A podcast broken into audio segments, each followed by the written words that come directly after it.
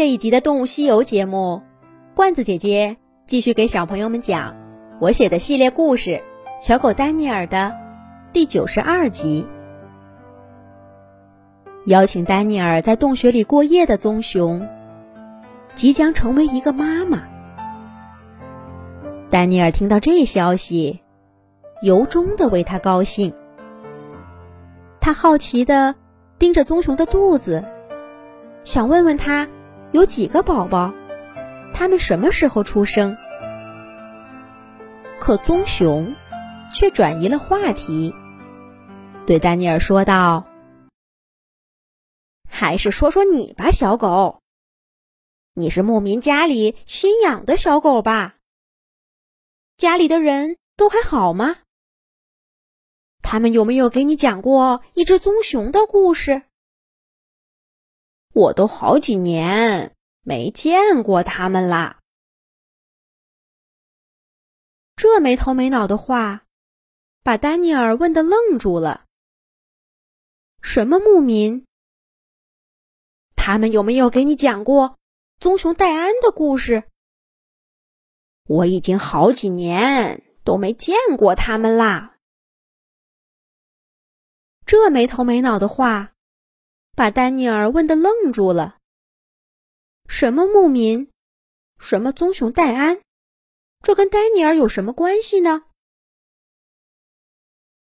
棕熊看着丹尼尔这样子，没精打采的说：“哎，看来他们什么也没跟你说过。他们一定是把我给忘记了。”丹尼尔闻到棕熊身上散发出忧伤的气息，赶忙说：“汪汪，我我不知道你在说什么。我不是什么牧民的小狗，更没听说过棕熊戴安。我是婷婷的小狗。”丹尼尔给棕熊讲了自己坐飞机去找婷婷，中途却遇上飞机迫降返航。自己差点被卖掉，后来在动物朋友们的帮助下逃跑，来到这个陌生森林的故事。棕熊安静的听着丹尼尔的话。等丹尼尔讲完了，他在黑暗中凑过来，嗅了嗅小狗身上的气息，自言自语的说：“的确没有牧民的味道。”是我太想当然了。不过，你真的是太像那些牧民养的狗了。棕熊说起牧民的时候，语气里带着一种难言的亲切，就像是在说他自己的家人一样。丹尼尔听得出当中浓浓的思念。丹尼尔明白，这只棕熊刚刚。准是以为自己是牧民的狗，才会在石头后面拉住自己，帮着他躲过那两只疯狂打斗的棕熊。也准是因为这个，他才热心的邀请自己到洞穴里过夜。可是现在知道了他跟牧民没有关系，这位棕熊朋友一定很失望吧。丹尼尔在黑暗中感受着棕熊的气息。过了好一会儿，棕熊才重新开口说道：“真是个感人的故事，你的人类朋友真幸运，有你这样一只小狗。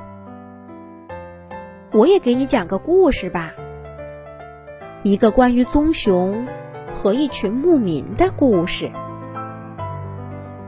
五年前，也是在这片森林里，几个月大的小棕熊被一缕阳光刺得睁开了眼睛。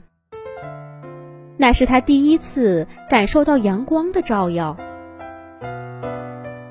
戴安，戴安，起床啦，跟妈妈出去玩啦。戴安，在那个沉睡的冬天。小棕熊无数次听到这个熟悉的声音，温柔的叫出这个名字。那是他的名字。那个声音是妈妈的声音。母女俩已经在洞穴里度过了整整一个冬天。妈妈，小棕熊扑上去，抱住妈妈胖嘟嘟的身体。妈妈身上软乎乎的，像个毛茸茸的垫子。小棕熊扑上去，就不想下来了。可妈妈却轻轻柔柔的推开了她的女儿，温柔的说道：“好啦好啦，快从妈妈身上下来，妈妈带着你去看一个更精彩的世界。来，跟在妈妈后面，咱们要离开这个洞穴喽。”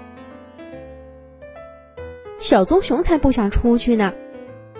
妈妈身上就是世界上最好玩的地方，可是不出去也不行了，因为妈妈已经顶开洞口，钻了出去。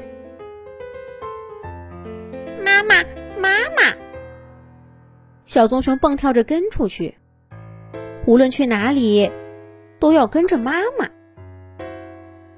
呀！脚底下绿油油的是什么呀？软乎乎的，像小毯子一样。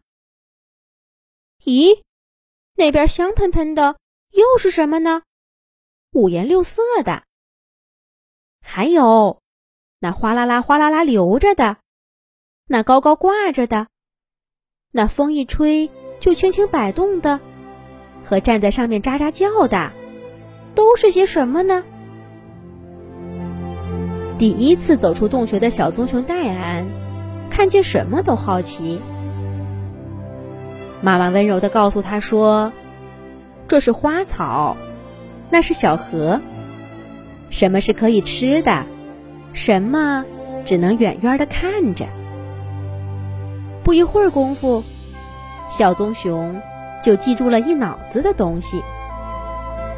哈哈，外面的世界可真好玩儿。比洞穴里好玩多了。